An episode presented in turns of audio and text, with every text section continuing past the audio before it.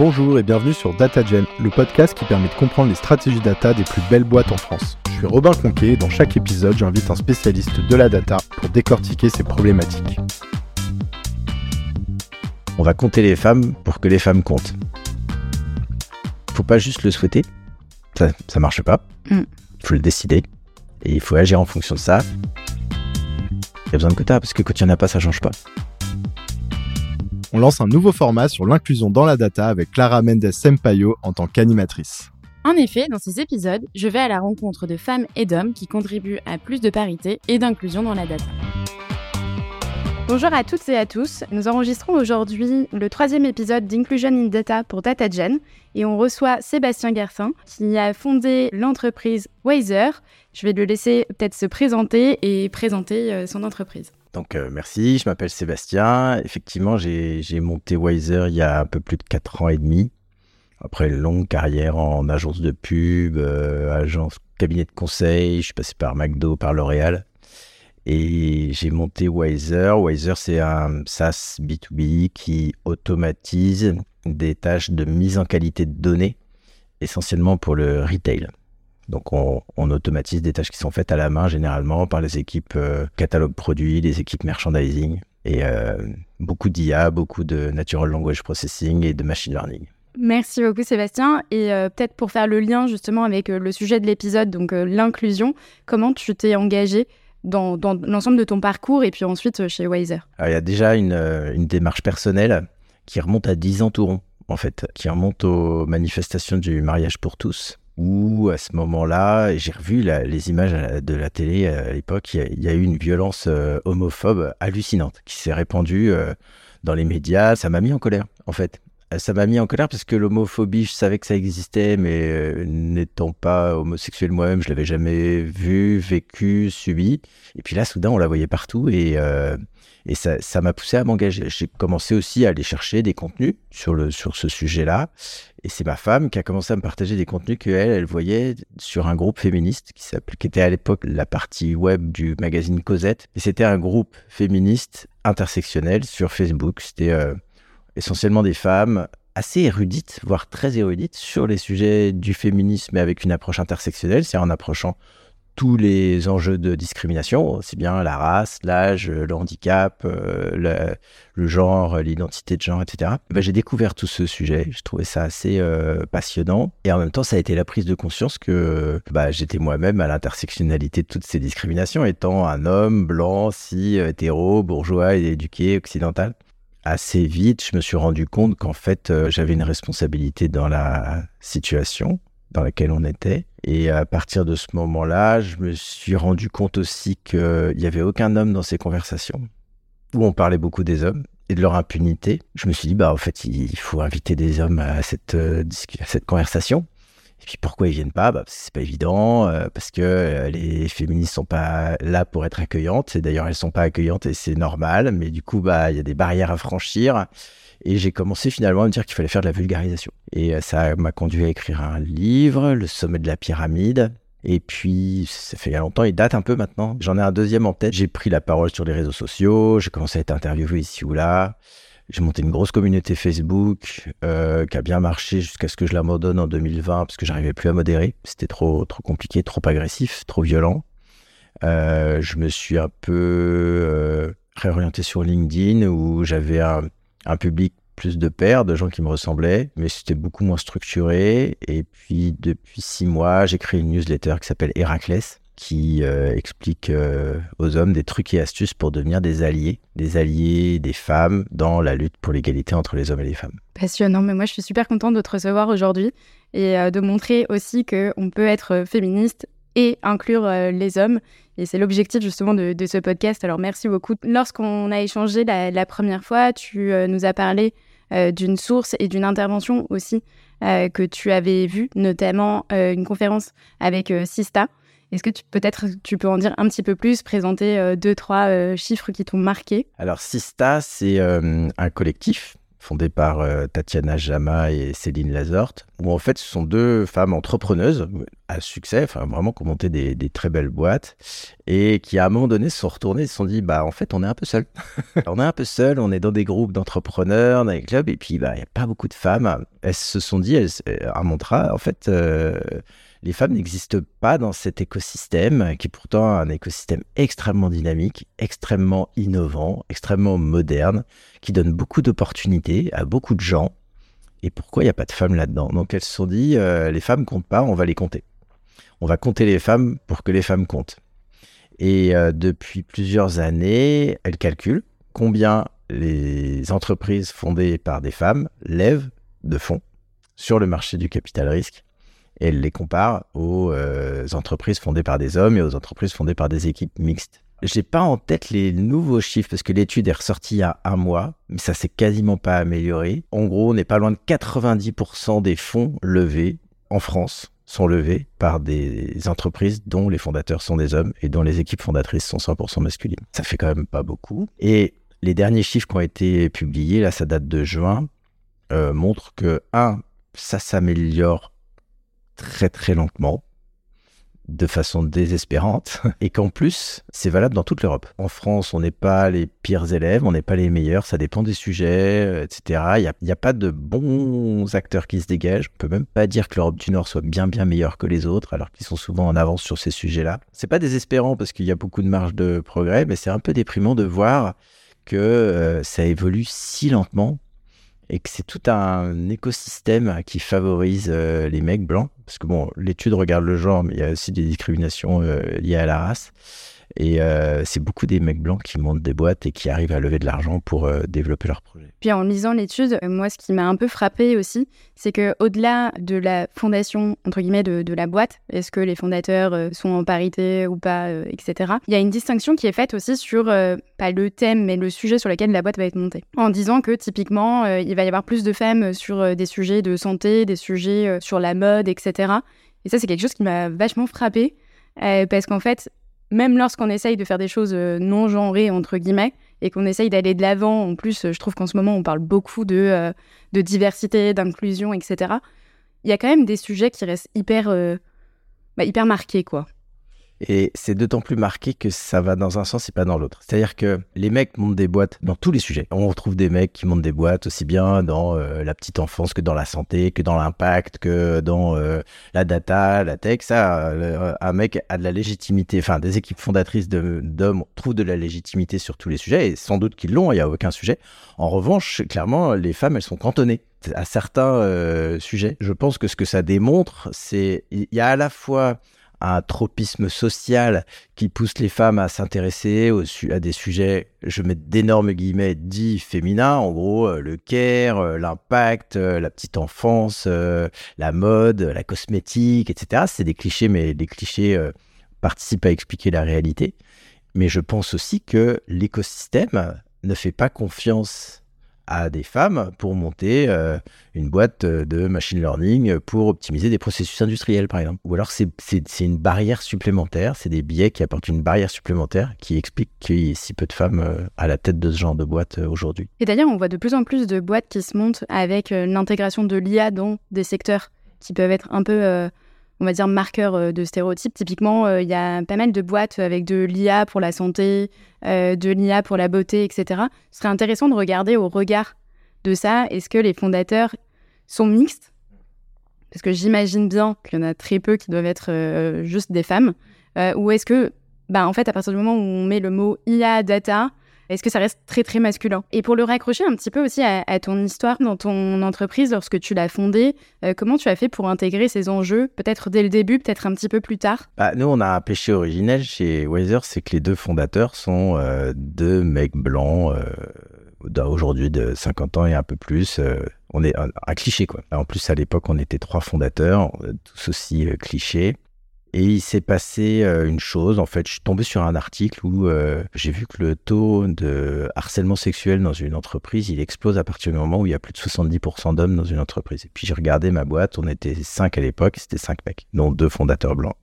Et je me suis dit, mais si je veux être cohérent avec mon engagement, là j'ai un sujet là. Avec mon associé, on s'est dit, euh, on va pas tomber dans le piège on va faire une boîte à parité. Ça a été un objectif clé à partir de ce moment-là. Et euh, comment on fait pour faire une boîte à parité, surtout qu'on on est déjà une équipe de 5 de cinq mecs et eh ben on se donne des, non seulement on se donne des objectifs, mais on s'oblige. Ça s'appelle, alors ça a un nom, ça s'appelle la discrimination intentionnelle. C'est-à-dire qu'on dit que bah, le prochain recrutement sur ce poste-là, ce sera une femme ou rien. c'est aussi simple que ça. Donc, ah, c'est quoi la différence entre la discrimination positive et la discrimination intentionnelle? La discrimination positive, c'est je reçois deux CV, un CV d'homme, un CV de femme, et je dis bah non, je regarde, je vais privilégier les femmes. La discrimination intentionnelle, c'est je regarde même, je, je cherche même pas d'hommes. Donc, et les CV d'hommes, j'en veux pas. Et je vais rédiger mes annonces au féminin. Et si je briefe un chasseur de tête, je vais dire sur ce poste-là, je veux une femme. Et euh, bah ça a marché. Euh, ça, ça a deux effets. Alors ça complique un peu la vie parce qu'on est surtout dans des domaines où il y a souvent moins de femmes. Les femmes sont moins sensibles aux approches directes en plus, donc elles sont plus difficiles à chasser. Il y a plein de raisons, je pense, d'éducation sociologique et tout qui l'expliquent. Je le constate, j'ai pas de chiffres, hein, mais je l'ai constaté. En revanche, comme c'est plus compliqué, que l'assiette euh, de, de, talent est plus petite, ça force les managers qui recrutent à élargir leur chakra euh, et avoir des critères plus souples et plus larges pour recruter. Et du coup, on recrute des profils, je trouve, plus intéressants. Mais j'ai voulu lutter contre ce système qui fait. En fait, pourquoi les, pourquoi ces boîtes, s'il y a que des mecs et que des mecs blancs Je le dis souvent, c'est pas un projet.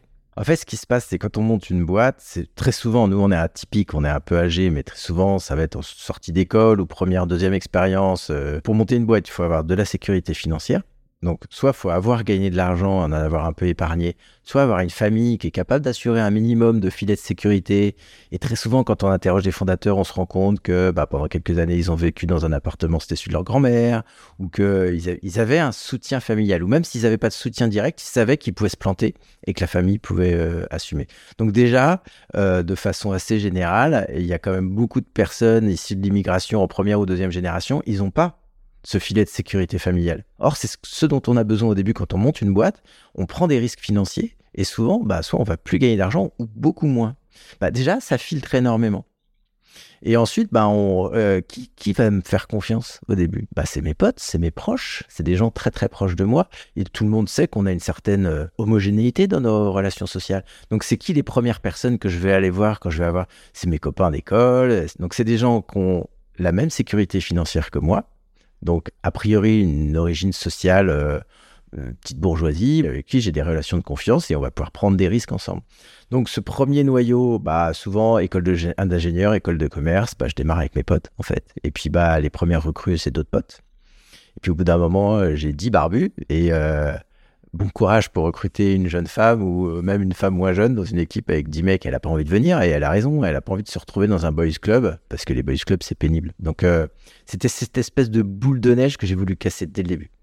Ok, vous avez euh, cofondé Entre Hommes et ensuite il y a eu quand même un moment où vous avez réalisé que vous étiez entre guillemets qu'entre hommes d'un milieu social assez équivalent, enfin c'est ce que tu disais. Et à partir de ce moment-là, qu'est-ce que tu qu'est-ce que tu as pu faire? Bah Donc discrimination intentionnelle. C'est-à-dire que le recrutement d'après, ça a été women only. J'avais un CTO, euh, Arjun, enfin qui, venait de nous rejoindre. On a eu besoin de recruter euh, quelqu'un au produit. Donc là, j'ai je suis passé par un chasseur et je lui ai dit, tu peux m'envoyer tous les profils que tu veux. Je regarderai que les profils féminins. C'est hors de question que finalement, parce que c'était une équipe, on était on était deux early founders et puis il y avait deux, on recrutait nos deux late founders. C'était hors de question qu'il n'y ait pas au moins une femme chez, euh, chez les founders. Et donc à partir de ce moment-là, on était quatre, dont une femme. Et puis euh, bah déjà on le montre, on l'expose.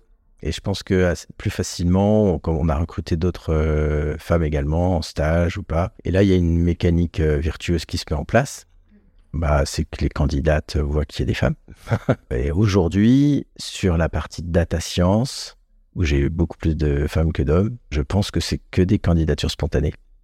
C'est que des candidatures spontanées de femmes. Et je pense, bah, déjà, je pense qu'elles se passent le mot, puis elles voient nos tronches sur Welcome to the Jungle, euh, etc. Et je pense que euh, bah, ça les rassure sur notre capacité à proposer un environnement de travail sain, sécure pour tout le monde, et dont, les femmes. Donc si tu devais donner en quelque sorte un conseil à des fondateurs, c'est peut-être d'intégrer ces enjeux dès le début. Et si euh, ça n'a pas été fait Enfin, on peut quand même y remédier et euh, je pense que ton expérience le montre en s'en rendant compte. Peut-être ça c'est le premier step et le deuxième c'est en actionnant tout de suite des actions pour que ça, ça fonctionne. Et là, ce que tu as fait entre guillemets, c'est montrer via un rôle modèle qu'il y a une femme euh, dans le top management et euh, ça, ça permet ensuite de véhiculer un message pour montrer que la boîte est ouverte à d'autres profils que uniquement entre guillemets les profils masculins.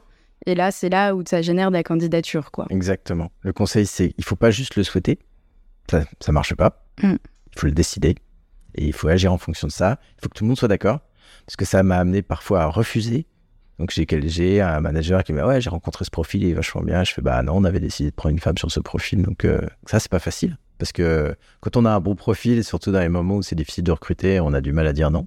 Donc euh, il faut être bien d'accord entre associés parce que c'est pas des décisions toujours euh, toujours faciles. Après, il y a le risque de ce qu'on appelle la tokenisation. Donc euh, c'est de dire on, crée ces exemples, on force, c'est comme la discrimination positive, on force le truc pour changer les choses, pour changer les perceptions. Donc ça passe par une étape où on va forcer un peu les choses pour que les rôles modèles se créent, apparaissent, émergent et que quelque part ce soit les mentalités derrière qui changent. Tu en parles un peu toi-même euh, sans peut-être prononcer le, mot, mais en ce moment on entend beaucoup parler de ce sujet de femmes quotas. C'est un sujet qu'on a abordé sur l'épisode précédent avec Christelle notamment. C'est marrant d'avoir aussi le point de vue d'un homme euh, fondateur d'une boîte qui utilise euh, la tech, la data, mm. sur cette question-là Moi, je suis super pour les quotas, en fait. Je pense que dans, si tout va bien, dans quelques années, on n'aura plus besoin de quotas. Mais en attendant, il y a besoin de quotas, parce que quand il n'y en a pas, ça change pas. Donc, euh, proposez-moi un autre système qui permet de changer les choses, et je dirais, OK, on, arrête les quotas, on fait ce... mais il n'y en a pas.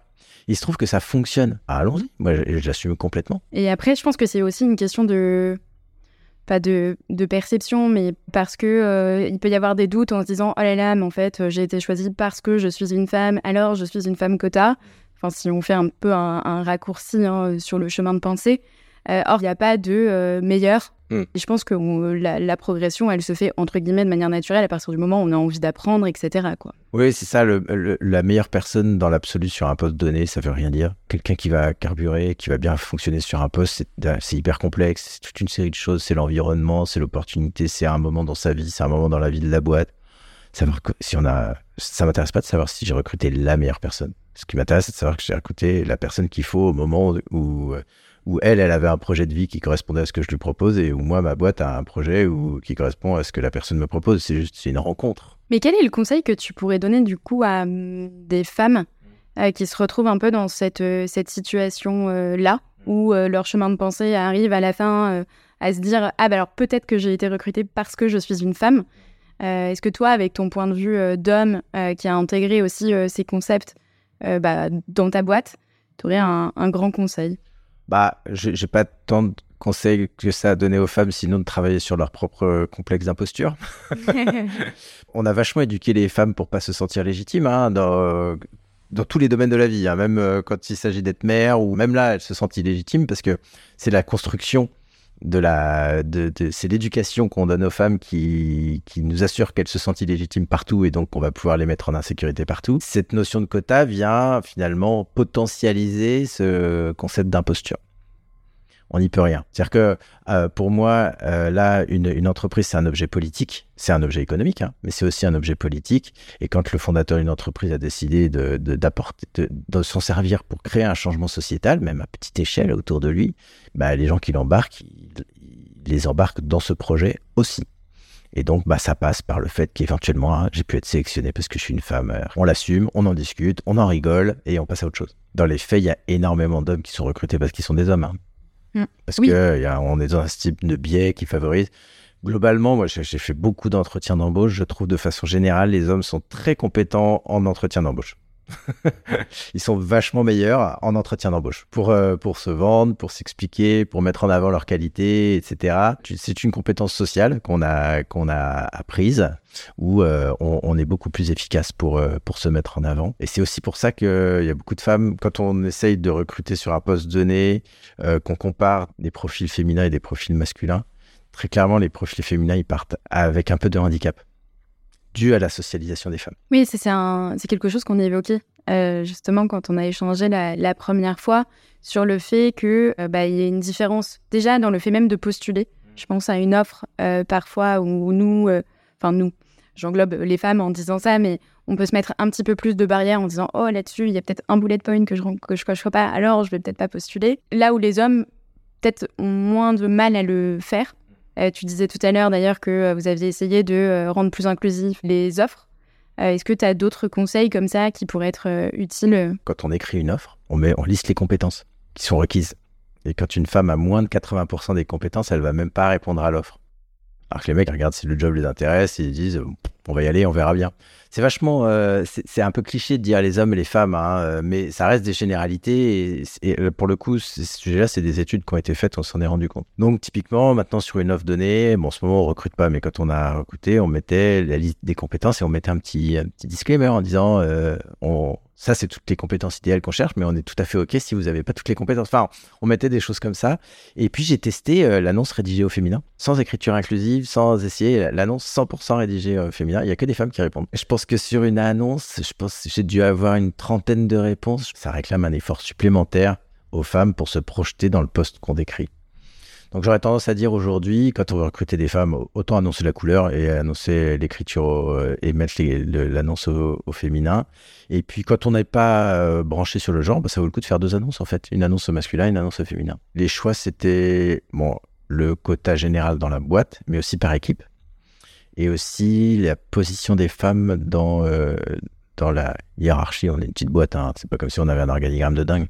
Mais à un moment, on voulait pas qu'il y ait que des mecs en haut de l'organigramme et que des femmes en bas. Donc, on a aussi travaillé là-dessus. Parce que je crois que justement, dans, dans l'étude de, de Sista, il y a un axe qui est assez, enfin, qui est évoqué, qui est le fait qu'il y a plus de femmes juniors dans certaines euh, entreprises.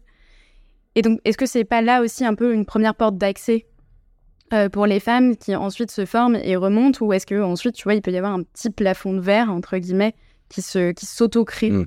Alors, des plafonds de verre, il y en a partout. Il se trouve qu'il y en a beaucoup dans la tech, puisque déjà de base, on recrute moins de femmes dans la tech. Ensuite, elles partent assez vite. C'est euh, 15 Tech qui est un, job board de profil féminin qui a fait cette étude-là. Et pourquoi elles partent euh, si vite? Bah, C'est parce que, un, il y a des ambiances de travail trop masculines où c'est assez désagréable de travailler en tant que femme. Donc, c'est tout ce qu'on appelle la broculture, etc. Le truc qu'on n'a pas envie de, les femmes n'ont pas envie de subir au quotidien. Et ensuite, parce que clairement, elles se sentent discriminées en termes d'évolution de carrière. Donc euh, ouais, le plafond de verre, il y en a, y en a partout. Euh, après, euh, nous, on a eu une certaine facilité à recruter des profils en data science, des profils féminins, mais c'est par chance en fait. C'est parce que on avait besoin de compétences en, NLP, en Natural Language Processing. Et il se trouve que c'est un domaine dans lequel il y a beaucoup de femmes. Donc, euh, toujours le langage, machin, la communication, euh, tous les clichés, mais bon, bah, les clichés sont, expliquent la réalité. Hein. donc, euh, donc, voilà, c'est une réalité. Et ensuite, on a eu très vite le passeport French Tech, qui est une très belle invention qui permet d'accélérer fortement les procédures d'immigration sur des profils en tension. Et donc, on a recruté beaucoup en Tunisie, au Maroc. Il se trouve que la Tunisie et le Maroc, ils ont des écoles qui forment beaucoup de data scientists. Et je ne sais pas si c'est à parité exacte, mais il y a énormément de candidates féminines sur le marché euh, qui viennent euh, du Maroc et de Tunisie et avec des super profils. Et c'est ça aujourd'hui les candidatures spontanées qu'on reçoit, qu'on recrute. Donc les juniors qu'on recrute, on, les prend en stage six mois et après on les recrute. Et ça a été très très féminin ça. En fait, je, pense que sans doute que ça, ça doit se savoir qu'on recrute des femmes. À une époque, on avait recruté une PhD, euh, elle était voilée, donc on l'a montré. Enfin, on l'a montré au même titre que tous les autres. Ça envoie un message très clair de dire quoi que tu fasses, euh, ce que tu portes, ce que tu portes pas, c'est pas un sujet et ça va être cool de, de bosser chez nous. Donc tout ça, c'est des petits signaux, c'est des signaux faibles, mais qui mis bout à bout, bah, crée de la préférence en fait. Et j'ai beaucoup travaillé sur euh, la marque employeur pour justement arriver à identifier toutes ces choses qu'on mettait. Bah, à un moment donné, on a voulu voir qu'est-ce, quel était notre marqueur, notre différenciateur. Notre différenciateur, c'est que nous, on cherchait à être une safe place to grow. Donc un endroit qui soit safe pour tout le monde et en particulier pour les femmes. Et même des femmes euh, racisées, même des personnes euh, fraîchement immigrées, euh, euh, qui ont des problèmes avec leurs papiers, etc. Bah, même ça, on les aide, on leur file un coup de main, etc. Donc on a, on a joué le jeu jusqu'au bout. C'est vrai qu'on a beaucoup parlé de la distinction femmes-hommes, mm. mais en réalité, l'inclusion et la diversité, c'est beaucoup plus large que ça. Pour le coup, ça n'a pas été intentionnel, mais ça s'est fait tout seul. Donc euh, ça s'est fait tout seul. Bah, Arjun, quand on l'a il est français maintenant, mais il était indien. Yosser, notre CPO, elle est franco-tunisienne. Et puis bah, à partir de ce moment-là, il n'y a même plus besoin de, d'orienter sa recherche, ça se voit. J'ai beaucoup communiqué sur euh, les visages. Il y a un petit cérémonial quand quelqu'un arrive chez Weiser, on prend un rendez-vous chez une photographe qui a un petit studio près de la gare Saint-Lazare et on fait des portraits. Et chaque nouvelle personne qui rentre dans la boîte, on publie le portrait. très souvent, on fait un petit trombinoscope.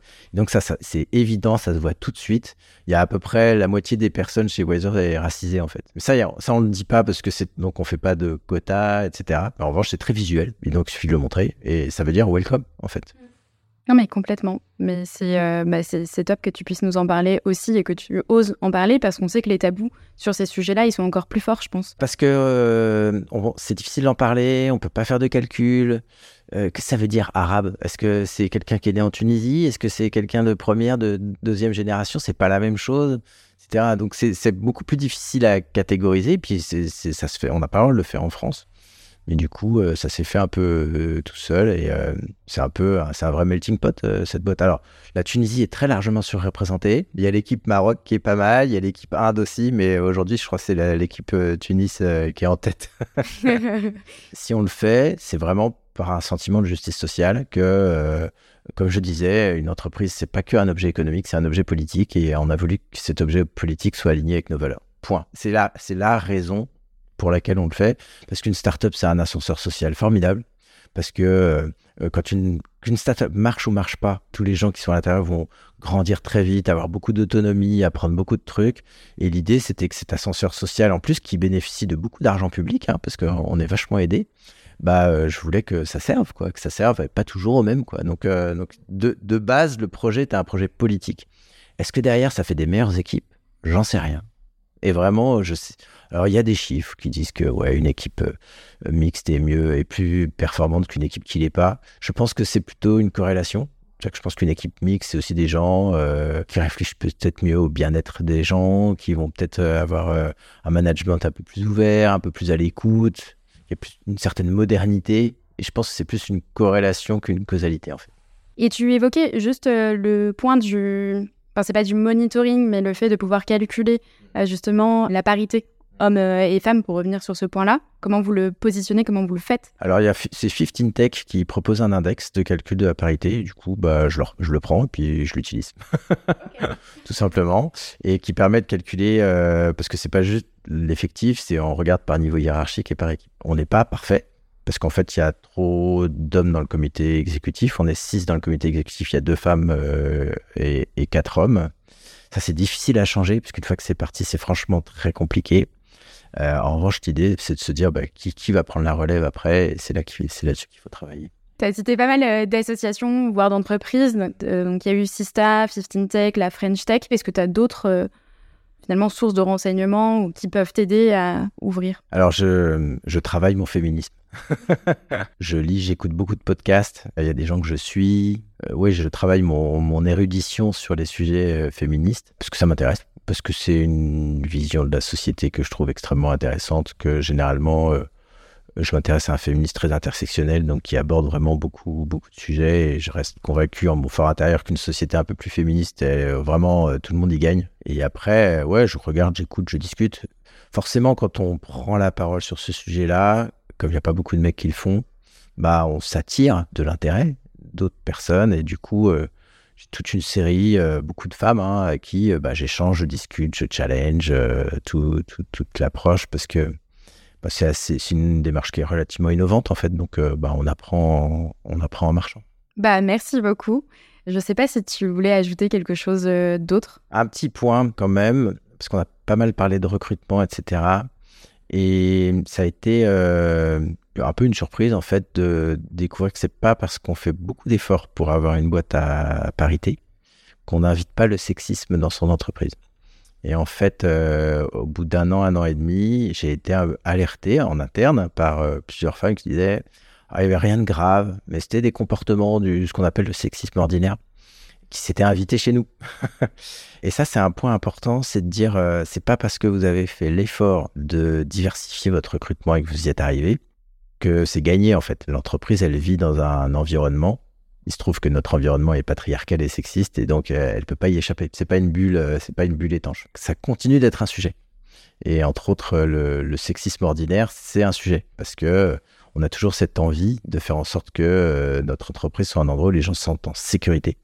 Et en particulier les femmes, on veut, qu'elles se sentent en sécurité, qu'elles se sentent pas qu'on leur coupe pas la parole, qu'on arrête de faire des commentaires systématiques sur leur tenue, qui en fait créent un sentiment euh, d'exclusion et qui fait qu'il ne faut pas s'étonner si, euh, même quand on arrive à recruter des femmes, elles ne restent pas. Donc c'est un, un, travail euh, aussi sur le, sur le long terme. Et bah, c'est comme ça qu'on a une, la petite satisfaction d'avoir le sentiment qu'on a changé un, petit morceau du monde. Ouais, je pense que le, ce que tu veux dire en soi, c'est il ne faut pas non plus que se fixer sur les KPI liés au recrutement et est-ce qu'on est, on a atteint la parité, oui, non. Il y a aussi toute la vie de l'entreprise et peut-être des processus à mettre en place. Et, là, je pense que c'est même un travail de plus longue haleine parce que, comme tu le dis, c'est inscrit dans la société. Je pense que l'idée, c'est là-dessus, c'est de travailler de manière un petit peu plus long terme. Et potentiellement, est-ce que vous avez mis des, processus en place pour aider? Alors, sur quatre ans, c'est difficile, mais j'en suis déjà. En fait, j'ai créé un petit questionnaire où j'interroge les femmes tout simplement, sur euh, des faits de sexisme ordinaires qu'elles auraient pu soit subir, soit être témoins. Il y en a cinq ou six. Je leur demande, vous avez vu ça euh, Jamais? Ou euh, tous les mois, euh, très rarement, ou tous les mois, etc. Donc c'est la deuxième fois que je, que je fais ce questionnaire. Donc l'idée, c'est de le faire tous les six mois pour prendre la température. Et en fonction de ce qui me remonte, bah, après, je vais voir mes, mes collègues masculins. Je leur dis, bon, bah, les gars, ça et ça, il faudrait peut-être arrêter. quoi. Donc c'est aussi simple que ça. Mmh ouais, il faut pas laisser forcément. Il faut pas laisser traîner la plupart du temps, euh, j'ai en face de moi des hommes euh, qui sont la plupart du temps plein de bonnes intentions. Il faut juste leur dire, bah non, tes commentaires sur la tenue de tes collègues, certes ils sont bienveillants, mais en fait ça les ramène toujours à leur corps. Euh, c'est ce que tout le monde fait, donc bah en fait le fais pas. Ok, bah ça je pense que c'est un bon conseil. Mettre en place des espaces aussi, permettre de garantir du temps pour échanger et partager ses feedbacks et surtout être assez ouvert pour recueillir du feedback. je pense que ça c'est un vrai point. Bah, c'était la première fois que j'ai fait ce questionnaire. J'ai eu deux, trois réactions qui fait rien que d'avoir, rien que le fait que tu aies posé la question, c'est déjà super, je me sens déjà mieux. Donc, euh, si vous êtes un chef d'entreprise, le simple fait de poser la question, est-ce qu'il y a un problème? Bah, vous allez donner, rien qu'en posant la question, vous donnez beaucoup à votre équipe. Parce que vous, juste vous leur démontrez que c'est un, sujet pour vous. Et que le, retour, en fait, a, de la valeur. Et qu'il va y avoir des actions derrière. Et en plus, c'est pas des actions graves. Il s'agit pas, sauf s'il y a des faits graves. Là, je parle pas de ça. Je parle de petites choses du quotidien qui qui peuvent pourrir la vie euh, à long terme.